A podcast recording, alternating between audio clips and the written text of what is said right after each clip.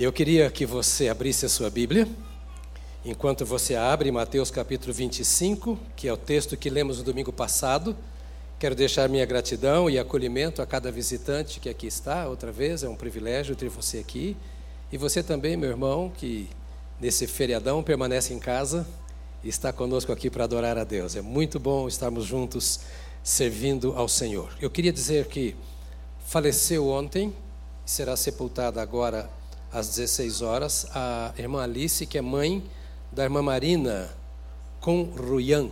Quem a conhece, a Marina? A mãe, o corpo está sendo velado na Igreja Evangélica dos Irmãos Armênios, ali perto da estação Armênia. Então, irmãos de células e etc., que são amigos da família, por favor, queiram estar lá. No tempo que temos agora, vamos pensar um pouco naquilo que começamos dois domingos atrás. Eu disse aos irmãos que teríamos algumas interrupções na caminhada, em virtude de atividades especiais.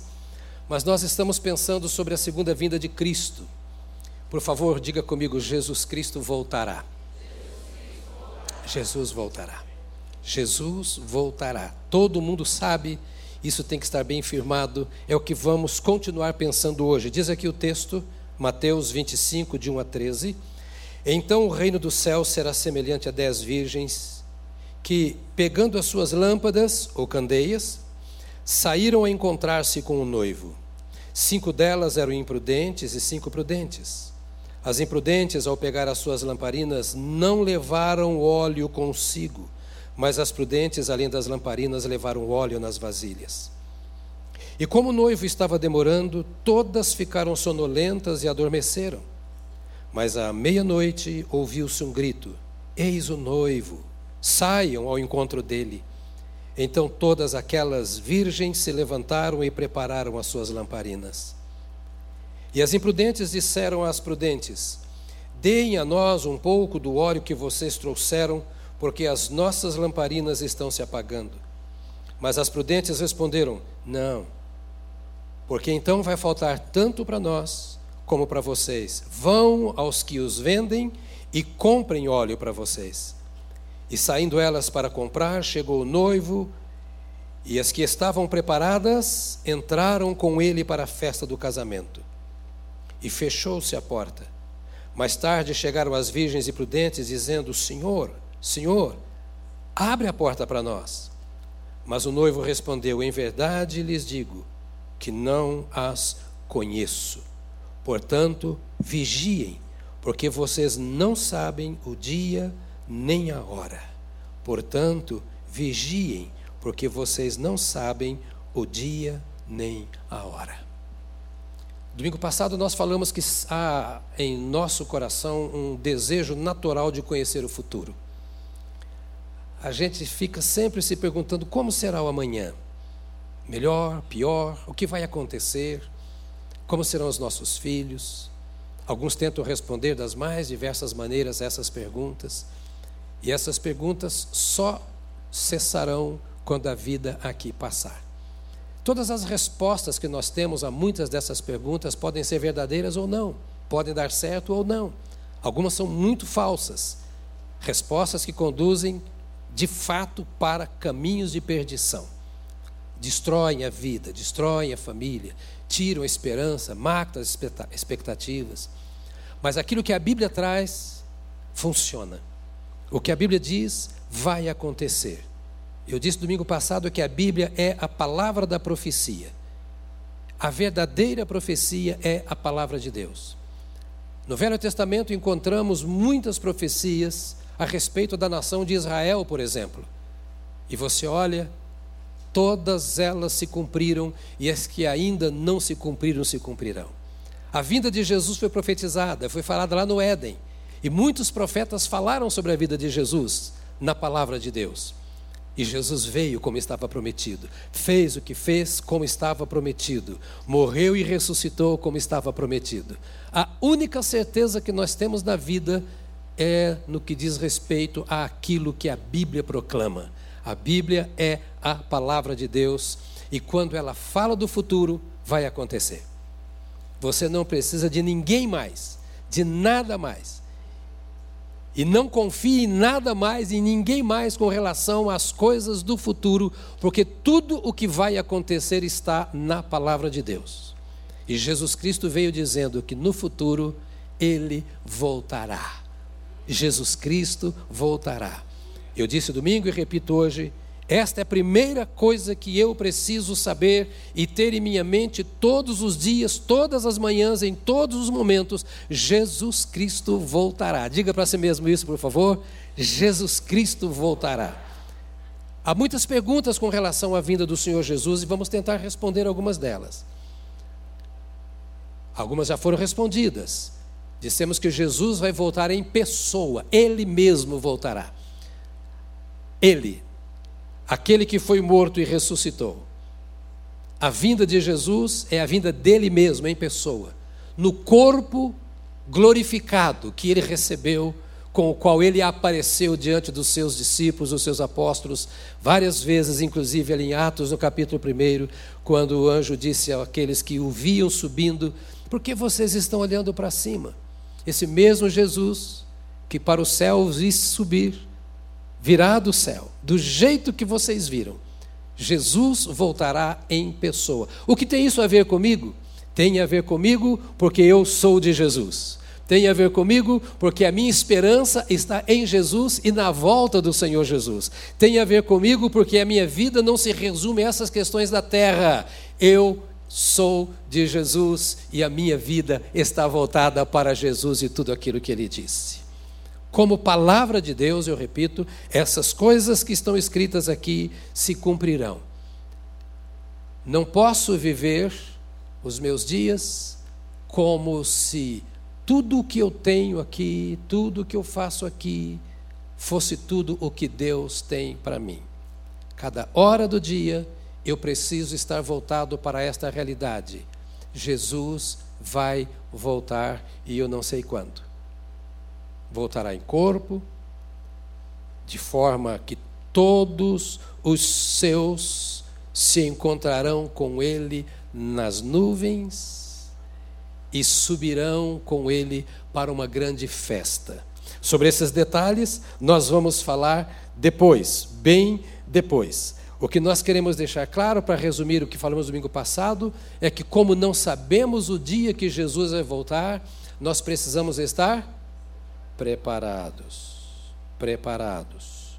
Precisamos estar preparados. Há algumas maneiras que nós vemos na Bíblia quanto à volta de Jesus. Uma delas não é tão escatológica, vamos dizer, mas é uma realidade.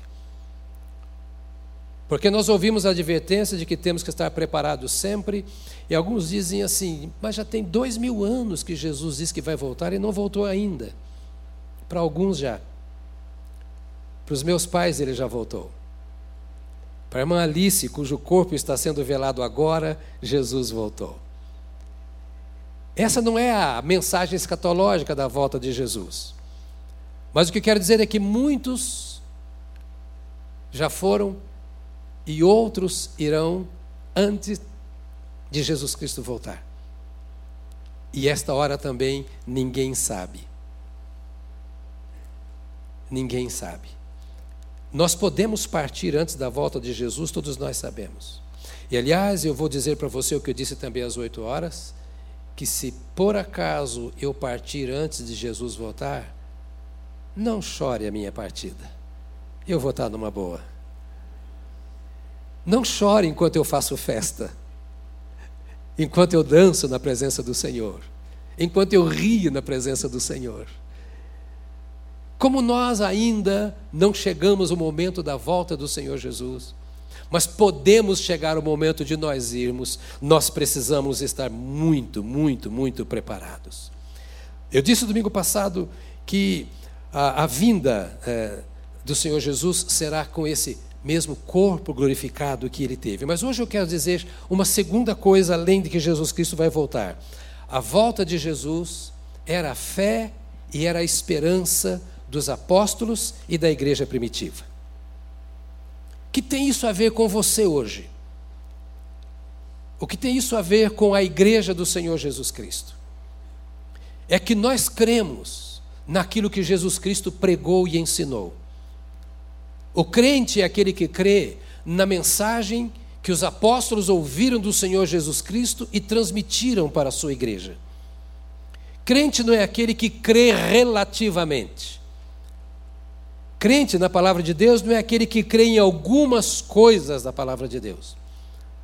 O Senhor Jesus Cristo começou a pregar o seu evangelho e, pregando o evangelho, chamou algumas pessoas que se tornaram seus discípulos e alguns apóstolos e disse aos seus apóstolos: Vocês vão fazer o que me viram fazer, vocês vão pregar o que me ouviram pregar. Vocês vão pregar o Evangelho em todo o mundo e fazer discípulos de todas as nações. Vocês vão transmitir aquilo que de mim ouviram porque o que vocês ouviram de mim são as boas novas para a salvação de todo aquele que crê. A igreja foi estabelecida sob a pregação dos apóstolos. Os apóstolos foram os encarregados de trazer a revelação de Jesus Cristo à igreja. E só é igreja do Senhor Jesus Cristo, ou crente em Jesus Cristo, aquele que crê em toda a palavra de Deus tivesse algum crente aqui, eu teria ouvido um amém. Eu sei que você já sabe dessa realidade, eu estou lançando os fundamentos para quando formos falar sobre a volta do Senhor Jesus. Somos tentados a crer naquilo que a nossa época crê. Somos tentados a crer naquilo que nos agrada. Que às vezes responde de alguma forma às perguntas que nós guardamos em nossa mente e nosso coração. Não está errado, mas é um grande risco cairmos na tentação de ouvirmos diversas mensagens e deixarmos de crer e de viver a mensagem central do Evangelho. Esta mensagem transmitida pelos apóstolos, recebida e crida pela igreja primitiva, vivida pelos nossos irmãos, diz que nós não somos daqui que somos cidadãos de outra terra, de outro mundo, e que chegará o dia em que o Senhor nos levará para si, e por isso precisamos tomar todo o cuidado na nossa maneira de viver. Ser igreja hoje é viver, preste muita atenção isso, nisso, porque pode parecer estranho. Ser cristão hoje é viver a mesma fé que os nossos irmãos primitivos viveram. Não há poder, não há autoridade em nenhum tempo, em nenhuma cultura, em nenhum outro ensino para mudar este ensino da palavra de Deus. E aqui está a nossa segurança como igreja de Cristo. 1 Coríntios, hoje vou dar um punhado de textos e mais tarde voltamos a eles. Então pode anotar aí. 1 Coríntios capítulo 16, verso 22 diz: Se alguém não ama o Senhor, seja anátema maranata. Olha na sua Bíblia, está na tela o texto: se alguém não ama o Senhor, seja anátema. Paulo está dizendo isto a uma igreja da Grécia, em Corinto. E Paulo não dava moleza para o crente. Lembre-se que era uma época em que ser crente era colocar a vida a prêmio em todos os sentidos. Paulo era extremamente radical e ele aprendeu isso com Jesus. Hoje nós ouvimos dizer que crente não precisa ser radical, ser radical é ser fanático. Ser fanático não é a mesma coisa que ser radical. Mas o crente precisa ser radical. Tão radical que Jesus disse assim: se alguém quiser vir após mim, faça muita festa, cante muita música, vá para o culto todo domingo, se alguém quiser vir após mim, negue-se a si mesmo, tome a sua cruz e siga-me. Não há radicalismo maior do que esse. Ou seja, negue a si próprio. Deixe a minha mensagem viver em você. E agora Paulo diz aos Coríntios, olha, aos Coríntios, olha bem, queridos irmãos, se alguém não ama o Senhor, seja maldito, seja anátema. É uma mensagem que não prega bem lá fora. E nós estamos lá fora agora, neste horário, pela internet. É uma mensagem que sofre julgamento lá fora. Mas o que Jesus está dizendo é, e Paulo está dizendo aqui por Jesus, não há maior maldição do que a falta de Jesus. Não há maior maldição do que não andar em Jesus. Porque não há maior maldição do que a perdição. E andar sem Jesus, a perdição é eterna. E o Senhor então toca nesse ponto, através de Paulo, dizendo assim: olha, se alguém não ama o Senhor Jesus, seja anátema. E Paulo diz assim: Maranata. Maranata quer dizer: vem, Senhor. Vem, Senhor Jesus. Vem, Senhor Jesus. Nós não queremos continuar num tempo em que as pessoas só carregam fardo, só carregam peso, são tentadas, em que as pessoas são flageladas muitas vezes por força do pecado, nós estamos cantando: Vem, Jesus, nós queremos que tu venhas, nós cremos na tua volta. Era fé, era esperança de saída da situação em que o mundo se encontra. Em Filipenses capítulo 3, verso 20, está escrito: Pois a nossa pátria está nos céus de onde também aguardamos o Salvador, o Senhor Jesus Cristo. Que coisa gostosa, irmão. A nossa pátria definitiva está nos céus. Às vezes nós vivemos como se isso aqui fosse tudo que temos. Nos relacionamos com a vida, com o mundo, com as coisas, com a família, com pessoas como se isso aqui fosse tudo que temos. Assim é o mundo. O mundo se mata para ter. Trabalha de sol a sol para ter, porque é tudo que tem. Os nossos chefes, os nossos patrões, os nossos empresários e muitos até da própria igreja lutam e se entregam, entregam seus conhecimentos, suas habilidades, tudo aquilo que são e têm, a coisas que são passageiras. E não é que não deva trabalhar e se esforçar e vencer. Deus quer que nós façamos assim. Todavia, a cada momento precisa ter, e em tudo que fazemos, a lembrança seguinte: isso aqui vai passar, a nossa pátria está nos céus. Jesus disse isso. Os apóstolos pregaram isso, a igreja primitiva creu nisto. Os céus existem para nós, a terra está reservada para o fim, mas o céu é eterno. E às vezes nós entregamos a nossa vida ao que é passageiro. Paulo escreve então aos Filipenses dizendo: Lembrem-se, a nossa pátria está nos céus, de onde vem, dos céus de onde vem, ou também aguardamos o Salvador, o Senhor Jesus Cristo. Eu vou para lá, você vai? Nosso coração está lá, a nossa cultura está lá. A nossa linguagem vem de lá. A nossa vida vem de lá. Eu viajo bastante e tenho, conheço um punhado de países. E é interessante quem viaja para fora do país saber o quanto você é estrangeiro lá fora. A cultura não é a mesma. Cada país tem sua cultura, cada povo tem seu jeito. A língua não é a mesma, a lei não é a mesma, os costumes não são os mesmos. Tem muita coisa parecida. Mas que coisa boa quando o avião pousa na nossa terra. Eu, eu, sou bem brasileiro. Meu coração ainda é verde, amarelo, branco e azul anel. Como eu me sinto bem na minha terra, de norte a sul, de leste a oeste. Como eu consigo me comunicar bem com as pessoas, conhecer bem a cultura. Paulo está dizendo aqui aos Filipenses: olha, você precisa entender que você é estrangeiro aqui e que o seu rei está vindo para levar você para a sua terra.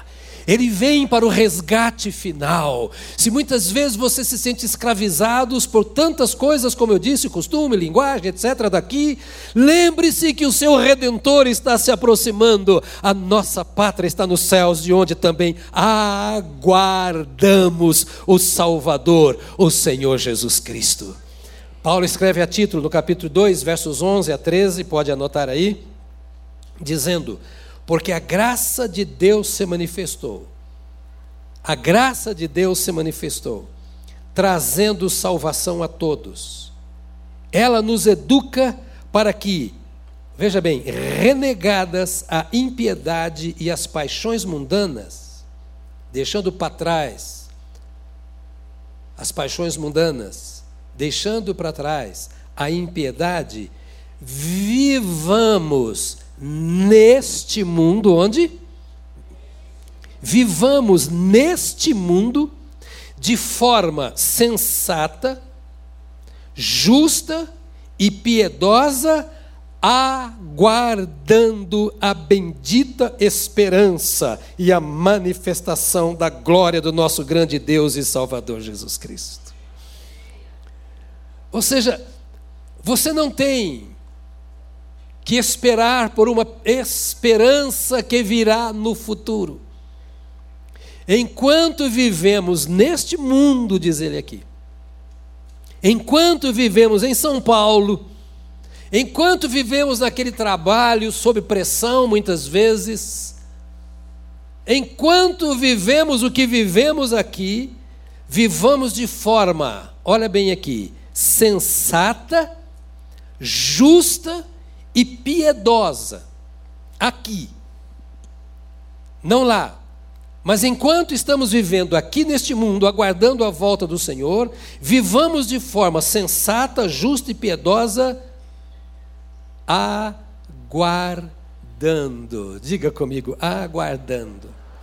Esta era a fé dos apóstolos. Esta era a fé da igreja primitiva. Jesus está voltando. Jesus voltará. De qualquer forma neste mundo, aguardando a bendita esperança. Hebreus capítulo 10, verso 25. De novo, fé dos apóstolos, fé da igreja primitiva, que deve ser a nossa fé. Não deixemos de nos congregar. Uma mensagem para os desigrejados. Não deixemos de nos congregar, como é costume de alguns. Pelo contrário, façamos admoestações, ainda mais agora que vocês veem que o dia se aproxima. Ou seja, ao invés de abandonar, era o costume, não nada de desigrejado, nem nada de agora, não. Era o costume. Não estou gostando da situação, vou embora. Agora o escritor aos Hebreus diz assim: olha bem, é o costume de alguns, mas não deve ser o costume de vocês. Ao invés de deixarem de congregar, vocês devem fazer admoestações. Sentar um com o outro e dizer assim: vamos melhorar a nossa vida Jesus está voltando, não vale a pena viver esse tipo de coisa. Não se permita ser pego de surpresa, admoestando uns aos outros. Até quando você vai se perder no meio de tanta coisa que acontece? É o que o escritor aos Hebreus está dizendo, o Espírito Santo através dele. Admoestem-se, influenciem um ao outro, corrijam uns aos outros, fortaleçam uns aos outros com esta esperança. Vocês veem que o dia se aproxima, ou seja, Jesus está voltando. Diga para você: Jesus está voltando. Amado irmão, amada irmã, esta é uma mensagem de amor do Senhor para comigo e para com você. Ele está dizendo: não cochila, não, não seja daquelas virgens que cochilaram. Lembra que o texto que lemos Mateus 25? A festa está chegando, o noivo está vindo, o casamento está para acontecer. Não olha para o mundo, não deixa as pessoas te influenciarem mais do que essa bendita esperança. É o Jesus, seu Salvador, que vem, não é o seu pastor, não é o seu pai, não é o seu líder, é o Senhor que está dizendo: dei a minha vida por você para te levar para lá. O seu país é lá, a sua nação é lá, o seu reino é lá, e é lá que você vai festejar comigo. Então lembre, o dia se aproxima. Tiago capítulo 5, verso 7 a 9 diz assim: Portanto, irmãos, sejam pacientes. Até quando? Até quando? Devemos ser o quê? Está nervosinho, meu irmão? Está agitada, minha irmã?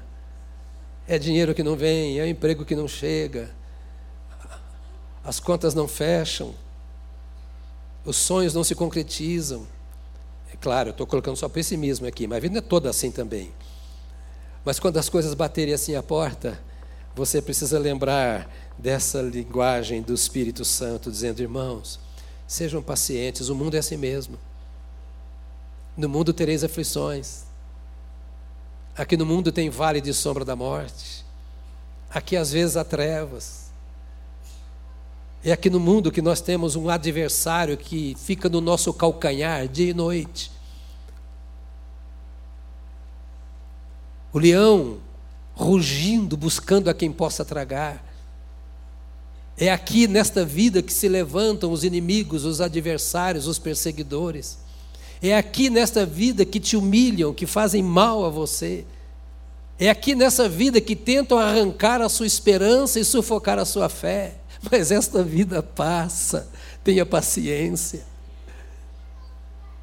Aqui a luta é renhida, mas o Senhor está dizendo: Estou convosco todos os dias, nos dias da luta também.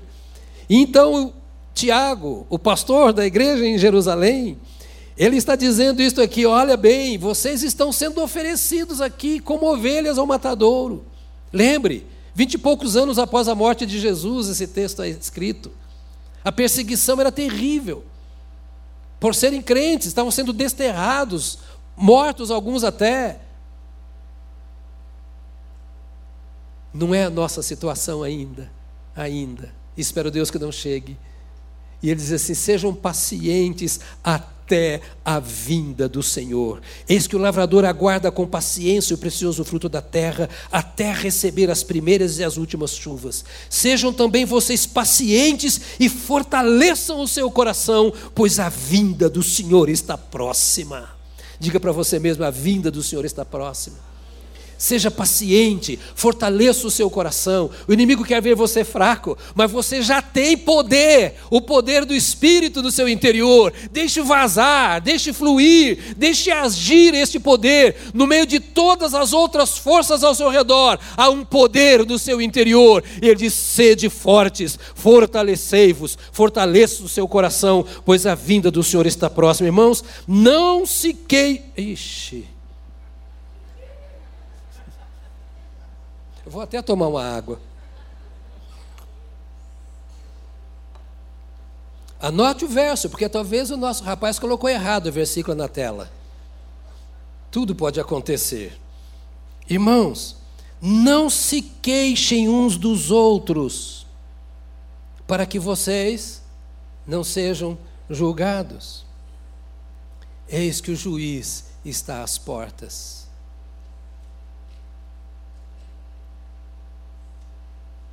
Dá vontade de encerrar com essa frase.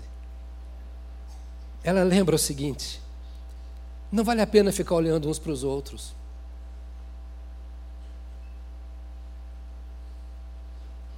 Diga assim: Eu sou pecador. O que ele está dizendo é assim: olhe para cima. O outro não pode fazer tudo o que você precisa.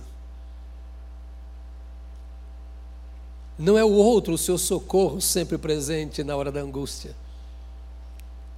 Não é o outro que te lavou no sangue do Cordeiro. Não é o outro que, te, que escreveu o seu nome no livro da vida. Não é o outro que está voltando para os céus, é Jesus. Não quer dizer que não devamos cuidar uns dos outros. Não está dizendo que a igreja não deva disciplinar os que erram. Não está dizendo que cada um deve levar a vida que quer, cada um por si, Deus por todos. Não é isso. O que ele está dizendo é que o meu olhar para o outro, independentemente daquilo que eu veja ou saiba, não pode ofuscar o meu olhar para o Senhor que nada pode separar o meu coração do coração daquele que me ama. O juiz está às portas. Eu olho para o outro, eu olho para o outro, eu olho para o outro, eu olho para o outro, daqui a pouco eu estou me identificando com o outro e sendo pior do que o outro. Mas se eu olho para Jesus, eu olho para Jesus, eu olho para Jesus, eu olho para Jesus, eu vou me identificando com Jesus e vou sendo bênção para o outro. O meu segredo é a pessoa de Cristo. Os apóstolos criam nisso, a igreja primitiva cria nisso, e a Bíblia está escrita para que todos se lembrem disso. Jesus é a nossa esperança, Ele é o noivo e nós somos a noiva, e o nosso coração deve estar apegado à volta do Senhor Jesus. Sejam também vocês pacientes, fortaleçam o seu coração, pois a vinda do Senhor está próxima, irmãos. Não se queixem uns dos outros, para que vocês não sejam julgados. Eis que o juiz está às portas. Agora, Apocalipse 22. 2,20 diz: Aquele que dá testemunho destas coisas diz: certamente venho sem demora. Amém. Vem, Senhor Jesus. Ele mesmo está dizendo que vem. Esta deveria ser a mensagem mais pentecostal para o nosso coração. E esta é a verdade que muitas vezes nos pesa mais. Porque o mundo nos prende com suas ofertas, com suas possibilidades. O nosso coração parece que está mais preparado para viver para o mundo do que para Deus. O salmista reconheceu isso quando diz: Olha, em pecado eu fui formado, iniquidade me concebeu a minha mãe. Pedro parece que reconheceu bem isso também quando Jesus se aproxima dele e o chama e diz: lança aí a sua rede à direita do barco, já que você não conseguiu nada até agora. E vem aqueles grandes peixes ao ponto de levar o barco a pique. Pedro olha para Jesus e diz: Afasta-te. Biblicamente, cadê o, o Atilano? Saiu, né? Na Bíblia está escrito igual o mineiro fala: Arreda-te de mim, Senhor. Afasta-te de mim, Senhor, porque eu sou um homem pecador. Essas realidades mostram que nós precisamos crer no que o Senhor que vem faz em nosso favor, para que nós não vejamos mais a nossa fraqueza, mais as nossas falhas, mais as nossas frustrações, do que aquilo que Jesus Cristo fez por nós. Ele fez e vai nos levar para si para concretizar a sua obra. A volta de Jesus é confirmada no livro de Apocalipse. Diga: Jesus voltará. E quero que você entenda que estou lançando esses fundamentos para que você saiba que eu não inventei essa história. Não foi a igreja que inventou essa história. Jesus falou sobre sua volta, os apóstolos creram e esperaram, a igreja creu e esperou. O livro de Apocalipse confirma na revelação esta volta de Jesus. Está no capítulo 1, verso 3 assim: Bem-aventurado aquele que lê Bem-aventurados aqueles que ouvem as palavras da profecia e guardam as coisas nela escritas, pois o tempo o tempo está próximo. Bem-aventurados tem três coisas aí: aquele que lê, aquele que ouve e aquele que diga comigo, lê, ouve e guarda. Eu não leio Apocalipse, eu não entendo nada do que está lá. Eu não gosto de, ouvir, de, ler Apocalipse. Alguém dizia assim: é, tem, tem muita coisa horrível, dá até medo ler Apocalipse. Olha o que o texto diz: Bem-aventurado aquele que lê, leia Apocalipse. Bem-aventurado aquele que ouve, ouça o Apocalipse. Bem-aventurado aquele que guarda, guarda o que está lá. Nós preferimos ouvir dos outros. É mais fácil ouvir a interpretação que os outros fazem. Mas a Bíblia diz: é bem-aventurado aquele que lê também. É bom ouvir. Mas você precisa ouvir e precisa ler. Por favor, diga para você mesmo: eu preciso ler Apocalipse. Pastor, eu não entendo nada. Não. Pois é, eu também não. E é por isso que tem que ler. Eu não entendo nada, não. É preciso ouvir. Porque você lê e entende alguma coisa quando ouve completa. E tudo aquilo que lê e que você ouve, guarde no seu coração. Porque quando eu guardo, vem revelação. Eu vou lendo e vou ouvindo. E de repente, de madrugada, eu acordo com uma ideia maravilhosa. Falo, mas que ideia é essa? Não é minha? De onde veio? Ah, eu li lá em tal lugar. Olha, o Espírito Santo revelou. De repente você está no YouTube vendo alguém que vale a pena ouvir. E ele fala uma coisa, ah, esclareceu o que eu não tinha entendido. Você está lendo um livro bem escrito, que vale a pena. E ele vem responder a uma questão que você tinha levantado quando leu determinada coisa. É feliz E hoje nós falamos aqui, todo mundo quer ser feliz, e Jesus falou: não quero que você seja feliz, não. Eu quero que você seja mais do que feliz, porque a palavra aqui, bem-aventurado no grego, é macários, que quer dizer felicíssimo. Só Deus pode dar isso. E é feliz aquele que vê, aquele que lê melhor, aquele que ouve, aquele que guarda as palavras desse livro, porque elas vão aumentando o seu amor, a sua expectativa. Quanto mais eu converso com minha esposa, mais eu a conheço. E quanto mais eu a conheço, mais eu a amo. São 44 anos de casado. Eu fico imaginando, parece que não dá para amar mais do que já amou, 44 anos. É possível. Quanto mais você conhece, quanto mais você conversa. Ah, mas quando eu converso eu vejo muito defeito. É, ela também. Mas com Jesus você não vê defeito. Converse com Ele, fale com Ele. Veja o que o Senhor tem para você. Bem-aventurado que lê, tal, tal, porque está próximo. Capítulo 22, verso 7. Eis que. Quem está falando isso? É aquele que estava revelando o Apocalipse. Eis que eu venho, venho sem demora. Bem-aventurado aquele que guarda as palavras da profecia deste livro. Capítulo 22, verso 12. Eis que, outra vez, cinco versículos depois, quando é que você fala a mesma coisa duas vezes? Hã? Com seu filho? Com o funcionário? Quando é que você fala a mesma coisa duas vezes? Ou quando desobedeceu, ou quando você quer insistir. Entenda, estou te esclarecendo isso. Venho sem demora, bem-aventurado aquele que guarda as profecias desse livro. Venho sem demora, e comigo está a recompensa que tenho para dar a cada um segundo as suas obras. Oh, como eu queria ter tempo. A gente vai viajando nisso aqui nos próximos domingos. Eu tenho um galardão para dar a cada um. Segundo Quais são as minhas obras? Um galardão é um presente, é uma recompensa.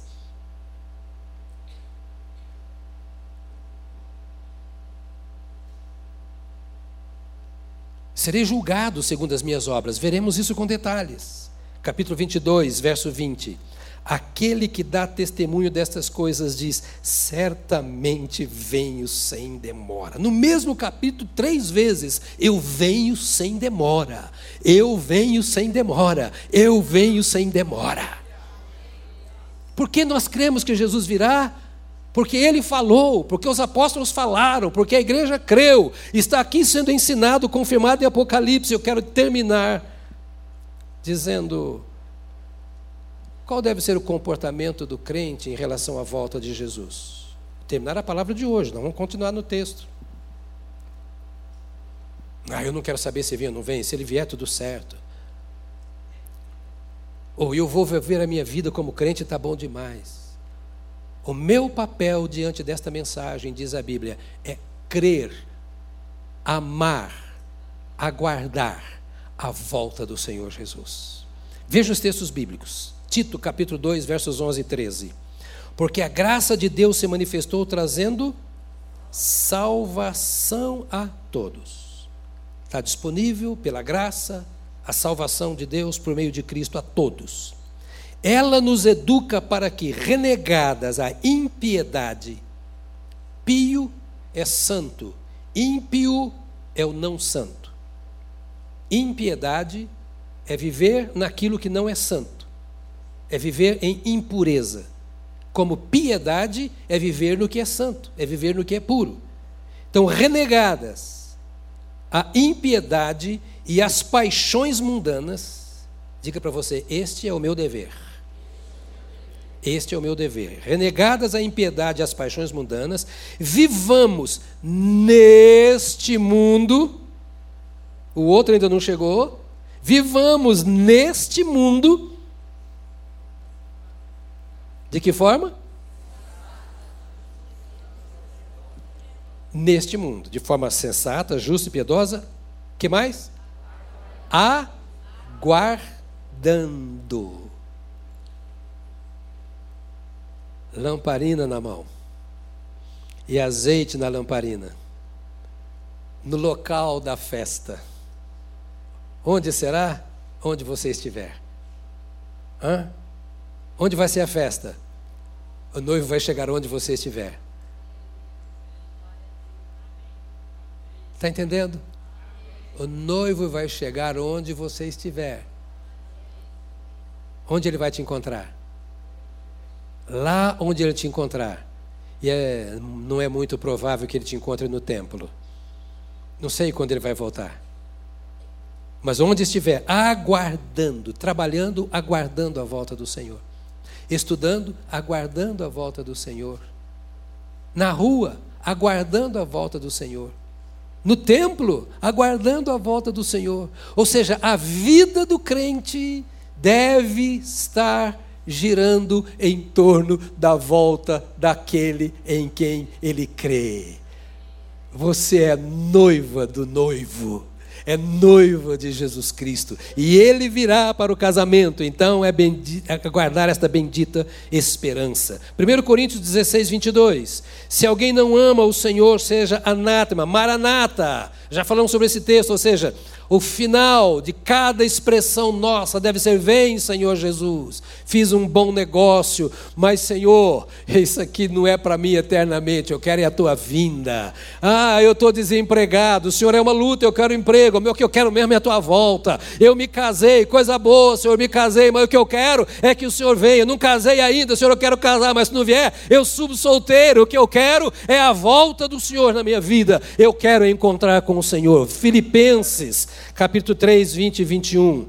Pois a nossa pátria está onde? Nos céus. Diga, não sou daqui não. É? Como é que eu sei que eu não sou daqui? Uma das coisas que identifica de onde eu sou é a minha linguagem. Tem vários países no mundo que falam português, mas português igual ao nosso só nós. Nossa turma está chegando hoje, não sei se já chegou ontem, de Angola né? a turminha que foi para lá para missões. A minha filha e o Samu, que estavam lá, já foram para os Estados Unidos hoje de manhã, passando por aqui, contaram experiências lindíssimas do que aconteceu em Angola. Eles vão contar para vocês aqui. Lá fala português, mas não é o nosso português. Qual é a nossa linguagem? A nossa pátria está nos céus, de onde também aguardamos o Salvador e Senhor. Ou seja, ele está lá, mas ele vai, ele vai voltar. Nós estamos aguardando a volta do Salvador. Meu irmão, veja bem, não perca tempo não. Perca tempo não. Com mimimi, como diz hoje, né? Perca tempo com essas coisas não. Fica cheio de dozinha, dó de você, raiva dos outros, eh, preguiça em casa, não tem tempo para orar, não tem, tempo, para comunhão com Deus e tal, tal, tal. Fica, não perca tempo com isso não. Olha o que a Bíblia diz. A nossa pátria está lá em cima, de onde também aguardamos o Salvador, Senhor Jesus Cristo, qual transformará o nosso corpo de humilhação para ser igual ao corpo da sua glória, segundo a eficácia do poder que ele tem de subordinar a si todas as coisas. Ah, mas eu tenho tal problema, eu não gostaria de ter essa aparência, eu estou doente. Vai acabar tudo, querido. Ninguém vai ser feio, nem gordo demais, nem magro demais nem baixo demais, nem alto. Até eu vou ser bonito lá no céu, você acredita? Lá tudo é perfeito. Esse corpo perecível será desfeito, diz o Senhor. Nós estamos agora. Isso é a fé da igreja. E se você não crê nisso, está perdendo tempo. Está perdendo tempo com coisa que não te leva a nada. Diga para o irmão do seu lado, pastor, está encerrando já. Não vai gastar nenhuma hora mais. Apocalipse 22, 20. Aquele que dá testemunho destas coisas, diz: certamente venho sem demora. Amém. Vem, Senhor Jesus. Segundo Timóteo, é o último texto, capítulo 4, versos 6 a 8 diz: Quanto a mim, já estou sendo oferecido por libação e o tempo da minha partida chegou. Olha que não tem nenhuma lamentação aqui. Ah, eu vou morrer, meu Deus, por que, que eu vou morrer? Ah, Deus não podia fazer isso comigo. Tranquilo. E quase aqui parece, eu tenho a impressão que ele está se entregando à morte. Quanto a mim, já estou sendo oferecido por libação, por oferta. e o tempo da minha partida chegou. Isso aqui significa que ele sabia que ele seria assassinado. Libação. Combati o bom combate, completei a carreira e guardei a fé. Irmãos, quem olhasse para o Paulo naquela hora, ia dizer: esse camarada está sem juízo. Que combati o bom combate, acabei a carreira, guardei a fé. Estava preso. Dedicou a vida toda a uma causa e termina a sua vida preso. Onde é que está o evangelho da prosperidade aqui? Para quem crê no evangelho da, da posteridade, isso aqui é, é, é maldição. Um homem de Deus como Paulo, morrer na cadeia, tinha convicção de que ia morrer, o que ele diz aqui, e ele não pede a Deus para tirar ele de lá. Se o Senhor é meu Deus mesmo, me livra disso aqui. Se o Senhor é meu Deus, me tira daqui. Ah, porque o Senhor salvou o Daniel na cova dos leões, tem que me salvar aqui também. Ele falou: quero nem saber como eu vou morrer, eu quero ir para o Senhor. Ainda vamos ter tempo para falar, mas haver doenças terríveis para a morte, nós não queremos aceitar. Estamos tão apegados. Ah, meu queria morrer não era dentro. Nós não temos domínio sobre o nosso corpo. Irmãos, nós precisamos ser mais crentes um pouco. Eu estou aqui agora, daqui a pouco não sei. Do que vou morrer eu não sei. Eu só sei de uma coisa: que a morte não é desgraça para nenhum de nós. Ela é promoção. Ela nos leva para a nossa cidade celestial. Ela nos entrega nos braços do nosso Deus. Ah, mas o meu corpo, que corpo? Isso aqui vai para o pó. E outra coisa, vai virar nada, minhoca, não sei que ele vai para lá embaixo. Mas depois o Senhor vai ressuscitar-o com a mesma glória do corpo de Jesus Cristo, nosso Senhor. É promessa. Jesus mostrou que isso é realidade. É para Ele, é para mim, é para você, é para para todos quantos creem nele. Essa é a leveza da fé, é o compromisso da fé. De vez em quando lá em casa discute esse negócio. Escuta, quando morrer e tal, vai cremar, vai enterrar. Falei, sei lá, eu já fui mesmo, faço o que quiser. Não tem nada a ver, eu já estou lá, ó, na festa. Vai, vai chorar. Que para quê? Vai, que, esqueça. Eu não quero ficar preso a essa caixa. Combati o bom combate, acabei a carreira, guardei a fé. Desde agora me está a, é, guardada a coroa da justiça, que o Senhor, reto juiz, me dará naquele dia, e não somente a mim, mas também a quem? A todos os que amam, diga comigo, amam. A todos os que amam a sua vinda.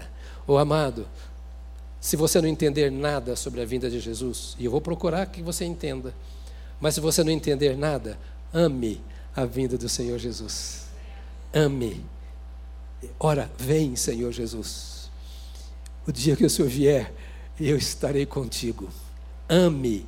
Se você amar a vinda, você vai falar a linguagem daquele que você ama. Se você amar a vinda, você vai esperar a vinda do Senhor Jesus. Se você amar a vinda de Jesus, Ele, o noivo, estará acima de todas as coisas para você. Ah, ele está demorando, mas não está atrasado.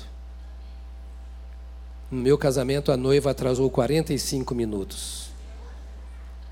Eu já não tinha mais pernas de nervoso. Que será que ela não vem mais? Mas o noivo virá e ele não vai atrasar nenhum minuto. Na hora dele ele virá. Fica de pé, querido. Vamos orar. Na hora dele ele virá. E sabe o que ele aguarda? É que você esteja na porta, como diz o capítulo 25 de Mateus, esperando a chegada do seu Senhor. Feche os seus olhos por um instante, por favor. Agradeça a Deus por Ele te amar tanto assim. Nós não merecemos esse cuidado, esse amor, esse zelo. E a volta do Senhor Jesus não é ameaça para nós, não nos traz condenação. A volta de Jesus não nos traz medo, pelo contrário, ela é honra, ela é glória, ela é exaltação, ela é promoção para os filhos de Deus. E talvez você diga, Senhor, mas eu me sinto tão fraco. Por isso a palavra desta manhã. Seja paciente, fortaleça o seu coração. E note que o Senhor não falou para você pedir para Ele fortalecer o seu coração. É você fortalecer o seu coração. E como você se fortalece? Comendo do pão da vida. Coma do maná de Deus. Alimente-se da palavra de Deus. Alimente-se da comunhão com o Espírito Santo. É você que vai dar o passo. Está tudo à sua disposição, as mãos do Senhor estão cheias para você. Ele não te despreza, ele não te abandona, ele te ama e ele apenas quer que você se aproxime. Tome a palavra de Deus, dobre os seus joelhos, busque a face do Senhor e não se canse de estar na presença de Deus. Ele restaurará o seu vigor, ele renovará a sua vida, ele alimentará a sua esperança, ele fortalecerá a sua fé. Ele ele marcará a sua vida, porque Ele é o seu Deus e o seu Senhor, Ele é o seu redentor, Ele te ama, Ele te ama, Ele te ama, e por isso anunciou todas estas verdades. Por favor, dê a mão a quem está pertinho de você para a gente encerrar. Aí você vai dizer para o irmão que está ao lado: Vê o pastor de novo com esse negócio da mão. Ao dar a mão a essa pessoa, Lembra o que nós lemos no texto. Tenha paciência. Diga para ele, tenha paciência comigo, vai, diga. Tenha paciência comigo. Se for seu marido, diga mais ainda, tenha paciência comigo. Tenha paciência comigo. Tenha paciência. A impaciência faz com que você ocupe o seu tempo com o que você não precisa ocupar. Perturba sua mente, suas emoções. É por isso que a Bíblia diz: tenha paciência. Ou seja, descansa no Senhor e espera nele. Isso é ter paciência. Descansa no Senhor e espera nele. Pratica o bem, veja o Salmo 37 depois. Pratica o bem, faz o seu papel e deixa Deus fazer o dele. Deixa Deus fazer o dele. Deixa Deus ser Deus, seu guia, seu Senhor, o seu salvador contínuo. A salvação eterna você já tem.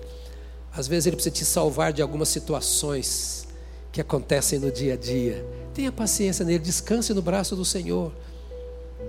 Pai, bendito seja o teu nome. Bendito seja o teu nome. Exaltada seja a tua glória. Caia sobre nós a tua graça, a tua unção. Renova no interior dos teus filhos a esperança, a fé, a alegria da volta de Jesus Cristo. Obrigado, Senhor, porque seremos tirados do vale, seremos resgatados na hora certa. Tu és o nosso Salvador. Te louvamos pela palavra da verdade na qual cremos, pela qual nós vivemos. Senhor, eu te rogo em nome de Jesus Cristo que tu faças vivificar esta palavra no coração de cada uma das ovelhas que nos ouvem nesta manhã. Ó oh, Espírito Santo, em nome de Jesus, vivifica esta palavra na vida dos teus servos. Tira, ó oh Senhor, as nossas raízes mundanas Ó oh Deus, em nome de Jesus, liberta-nos do que nos prende a este mundo e as suas imposições. Senhor, salva a nossa alma, as nossas emoções, as nossas vontades, as nossas decisões. Toma conta da nossa vida. Tu estás vindo em breve e nós queremos que tu nos encontres alertas, fortalecidos, animados. Anima o teu povo, dá-nos alegria da salvação e não apenas a salvação, que teu povo ande pelas ruas de São Paulo, nas suas viagens, cantando, exaltando ao Senhor, que fará com que passem todas as coisas, os céus e a terra, mas que nós permaneçamos em Ti para sempre, para o louvor da Tua glória cada marido, cada esposa, pais, filhos, crianças, adultos, nesta manhã sejam fortalecidos nesta palavra, no poder do Espírito Santo, em nome de Jesus Cristo. Amém, amém, amém. Aleluia, aleluia. Glória a Deus. Durante toda esta semana, caminhe com Jesus. Deus te abençoe.